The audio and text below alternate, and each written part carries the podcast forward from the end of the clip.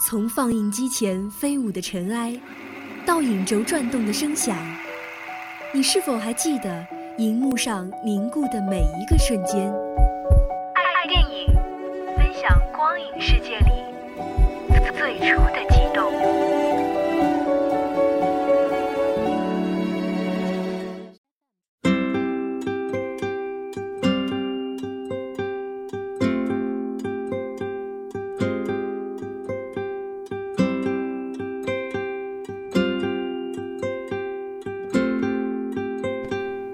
各位听众朋友们，大家中午好，欢迎收听本期的爱电影，我是你们的老朋友晚贝。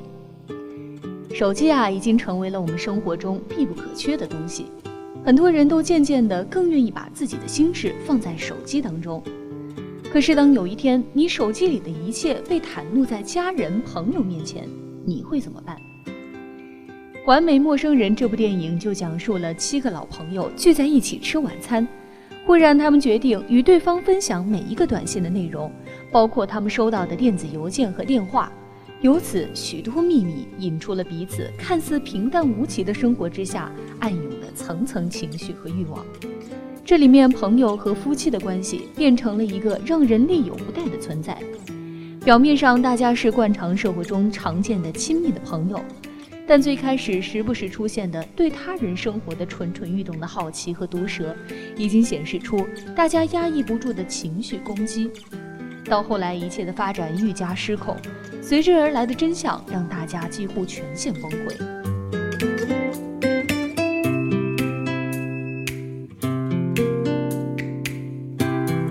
看之前啊，就看到网上有人将它定义为即将走入婚姻的人不要看、情侣不要看的电影。这不是一部恐怖片，但我曾多次害怕地按下暂停键，不知道下一秒剧情会崩坏到什么程度，不知道电影中的他们该如何收场。还有一部分原因是，电影里的事情很有可能就发生在自己的身边，甚至自己身上，这让我无法再细想下去。生活不完美，生活充满谎言，这些我们都知道。但假如将他们全部剥去外衣，赤裸裸、血淋淋地摆在面前，大多数人还是缺乏勇气去直视。这部电影有多恐怖，多让人绝望，我觉得不用再赘述了。看过的人自然会有自己的感受。难能可贵的是，当我将整部电影看完后，留在心里更多的是感动。我和大家来分享一些这部电影里感动我的地方吧。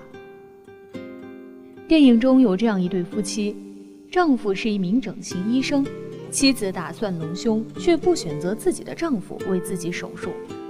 妻子是一名心理医生，但丈夫却瞒着妻子偷偷接受心理治疗。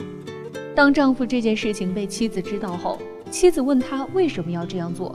你以前都不信这些，说我的工作是浪费时间。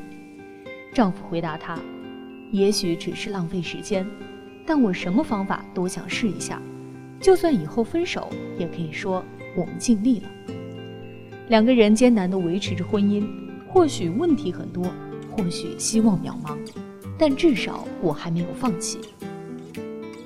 另一对夫妻，妻子与婆婆相处艰难，私自去咨询了养老院，结果被丈夫发现。丈夫觉得你竟然不跟我商量一下，就想把我母亲送进养老院。我妈辛辛苦苦帮我们照顾孩子，你竟然这样对她，由此引发了一场口水战。之后，一群人跑去阳台看月食，妻子向丈夫道歉，丈夫在如此动人的月色之下，也重新燃起对妻子的爱意，伸手搂住妻子，但很快又放下了手。这对夫妻之间是有隔阂的，在一起生活了十几年，激情早就消失殆尽了吧。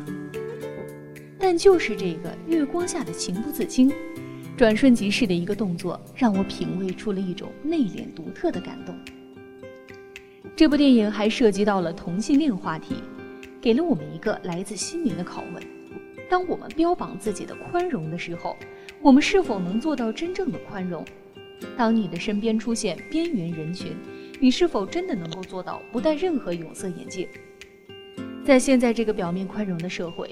或许他还没有我们想象的那么宽容，就像电影里的佩普拒绝大家见他的伴侣时说的话：“我永远不会让你们见到他。我已经受够了你们的俏皮话，我害怕你们第一眼异样的眼神会伤害他。如果你深爱一个人，你会为他挡下全世界的子弹。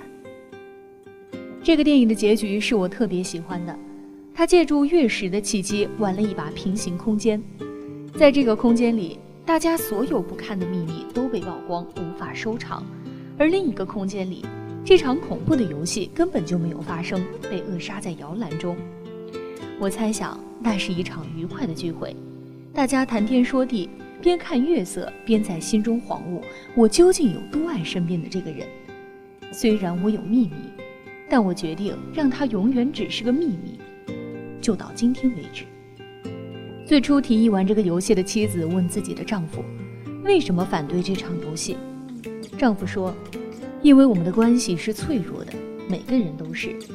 手机装了所有的秘密。”我们不该拿手机玩这个游戏，而这也呼应了开头妻子的话：手机里面有我们的一切，这就是我们生活的黑匣子。要是能看对方手机，有多少夫妻会分手啊？而生活的谎言和美丽，就只隔了一层薄膜，不是吗？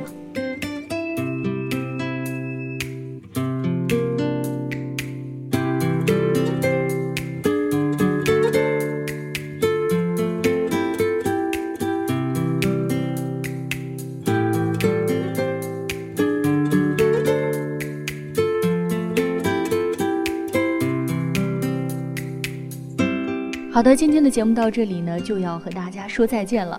如果还想要收听更多的精彩节目，可以在荔枝 FM 上搜索相思湖广播电台，或者搜索微信公众号“湖畔之声”，关注我们的夜读栏目。我们下期同一时间不见不散。